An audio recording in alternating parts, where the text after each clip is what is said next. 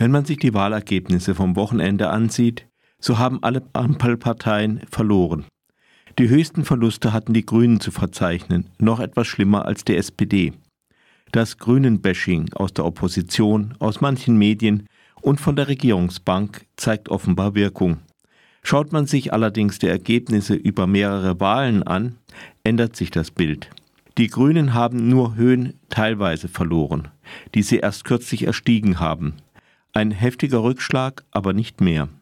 Bei der SPD und der FDP ist es anders. Sie brennen tief im Stamm. Obwohl die FDP in Bayern aus dem Landtag geflogen ist, ist die Situation der SPD langfristig schlimmer. Sie muss zwar einstweilen nicht vor der 5%-Marke bangen, aber wie die CDU hat sie viele alte Wählerinnen. Schaut man sich die, das Wahlverhalten der über 70-Jährigen an, so trifft man plötzlich auf die alte Bundesrepublik mit zwei Volksparteien und der FDP als Zünglein an der Waage. Anders als Grüne und FDP hat die SPD wenig Jungwählerinnen. Diese spielen zwar wegen der geburtenschwachen Jahrgänge noch immer keine so große Rolle wie die älteren, doch die alten Semester werden nicht ewig leben. Die Grünen stecken in einer schwierigen Koalition und mögen diesen oder jenen Fehler machen. Aber sie haben eine Erzählung, nämlich dass sie die Partei gegen den Klimawandel sind. Die anderen Parteien haben da nicht einmal Alibi-Projekte. Wenn Kanzler Scholz von mehr Windrädern redet, ist das zwar schön und gut, aber niemand sieht darin vor allem die Leistung der SPD. Die Grünen sind auch die Partei des Feminismus. Dafür werden sie sicher von vielen gehasst, aber die würden sowieso nicht grün wählen. Aber welche Erzählung hat bitte sehr die SPD? Im Wahlkampf hat es Scholz mit Respekt versucht. Es hat sehr lange nicht gezündet und am Ende kann man sich fragen, ob es nicht doch mehr die Schwächen der anderen waren, die Scholz seinen Vorsprung eingetragen haben. Seither gibt es einen Kanzler ohne einen wahrnehmbaren Faden in seiner Politik. Er trifft seine Entscheidungen so spät wie einsam. Das Gefühl von Respekt vor seinen Wählerinnen vermittelt ein Kanzler, der seine Politik nicht erklärt, wohl niemandem. Ihre einstigen Themen hat die SPD irgendwie verloren oder an andere abgegeben. Bei der sozialen Frage Kindergrundsicherung kämpfen die Grünen einsam mit der FDP. Die hohen Mieten hat die SPD wohl ganz vergessen. Ab und zu ein Kanzler Wumms macht die SPD nicht wieder zur sozialen Partei. Die SPD hat einfach keine Erzählung mehr. Die FDP versucht sich an allerlei Liberalisierungen, vom Cannabis bis zur Unfallflucht. Außerdem mimt Lindner den verantwortlichen Haushaltspolitiker, der die schwarze Null verteidigt. Langfristig hält er so zwar die Zinslast des Staates in Grenzen, doch das ist für die wenigsten ein Topthema. Andererseits trägt die Politik des knappen Beutels dazu bei, die Handlungsfähigkeit der Regierung zu lähmen, und das schadet damit allen Ampelparteien. Ach ja, da gibt es noch den ewigen Kleinkrieg gegen die Grünen und die FDP als die Partei des Verbrennermotors. So etwas könnte wohl Stimmen bringen, doch anscheinend ist die FDP trotz redlichem Bemühen als anti-grünen Partei und Koalitionspartner der Grünen nicht glaubwürdig genug. Die AfD ist zwar eine schreckliche Partei, die viel auf Unwissenheit und noch mehr auf Hass setzt, doch an Erzählungen fehlt es ihr da nicht. Sie ist die Partei gegen die Zuwanderung. Sie ist die Partei des Antifeminismus, der Klima, Corona und was weiß ich nicht Leugner. Sie ist das Original der Anti-Grünen Partei, die die FDP gern wäre. Sie ist die Partei des Nationalstolzes und das empfinden viele Leute als den Respekt, der vom Kanzler einfach nicht kommen will. Sie ist die männliche Partei. Sie ist vor allem im Osten die Pro-Putin-Partei und Partei des Anti-Amerikanismus, was die SPD unter Herrn Schröder mal war. Sie verspricht Frieden und Wohlstand auf sehr platte Weise, Wohlstand war auch mal ein Thema der SPD und sie war die Partei des Friedens und der Verständigung mit Russland. Das hat Putin abgewürgt.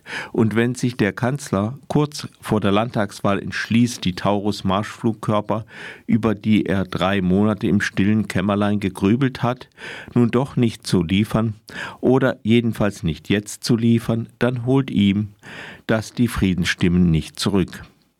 In wachen Momenten kann Scholz durchaus erklären, warum er die Ukraine unterstützt, doch dann gilt es auch Putin nicht zu sehr zu reizen und was wann gilt, entscheidet der Kanzler nach dem Prinzip des irgendwie wieder für sich. Die AfD ist unseriös, aber sie sagt, was viele äh, ehemalige SPD-Wählerinnen schon immer gedacht haben und immer weiterdenken. Außerdem schauen die Leute bei der AfD nicht so genau hin. Überhaupt schaden der AfD ihre vielen Fehler kein bisschen.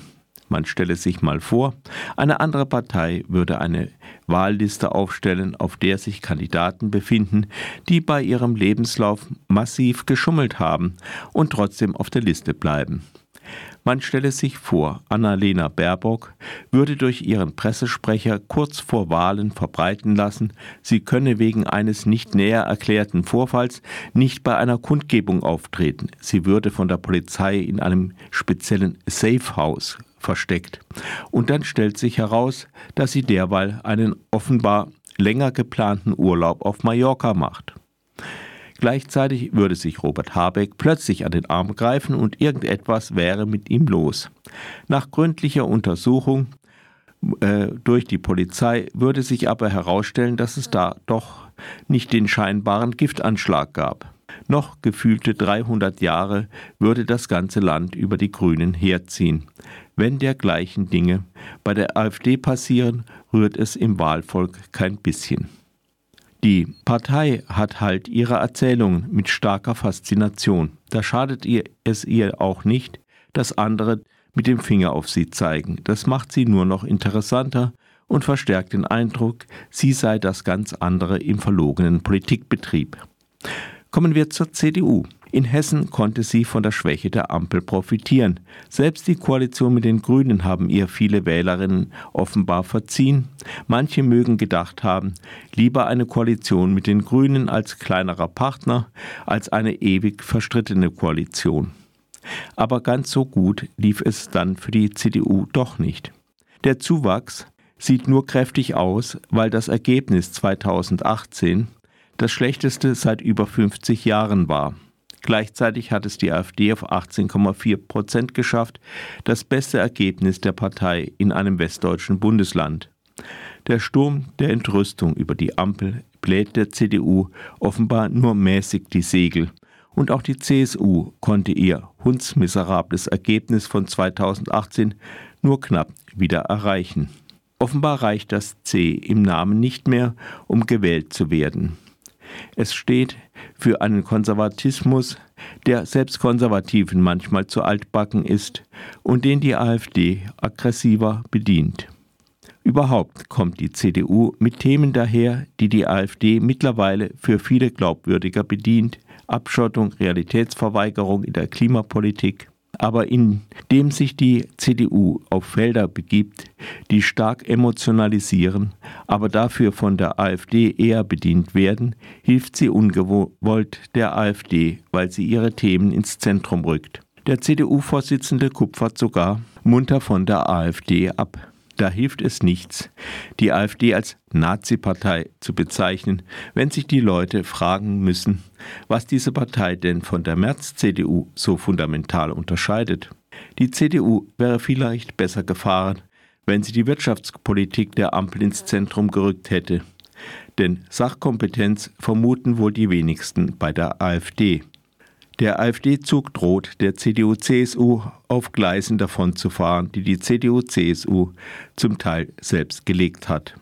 Und in der Ampel müssen jetzt vor allem die FDP und die SPD ihr Profil schärfen. Nur wie macht man das, wenn man keine wirkliche große Erzählung hat? Die FDP ist da schon so sehr erfahren als Anti-Grünen-Partei in Koalition mit den Grünen. Vielleicht tut sich da ja auch noch eine Zusatzfront auf, wenn es die SPD doch mal wieder versucht, als soziale Partei mit Herz für Arbeitnehmerinnen aufzutreten. Aber vermutlich ist selbst die Rückkehr an ihre Wurzeln der Partei zu beschwerlich. Herr Lindner kann sich diesbezüglich Angstschweiß wohl sparen. Störenfriede, die was ändern wollen, überlässt man indessen dem Zorn des Wahlvolkes. So kann die Mehrheit dann mit dem Bewusstsein weiterleben, dass dieses Land immer reich, sicher, demokratisch und mit Flüssen und Seen und Wäldern gesegnet sein wird. Ist ja immer gut gegangen. Es fehlt den meisten politischen Parteien an einer großen Erzählung, die die Partei vertritt, für die sie steht in allen Stürmen. Stattdessen bei der AfD abzukupfern, ist kein Ausweg. Das ließe sich ja auch umkehren. Statt den Kopf in den Sand stecken und Hass auf Pseudoschuldige zu lenken, Zukunft gestalten, sozial und solidarisch sein. Das erreicht nicht alle, kann aber auch eine mächtige Erzählung sein und eine, die sich lohnt.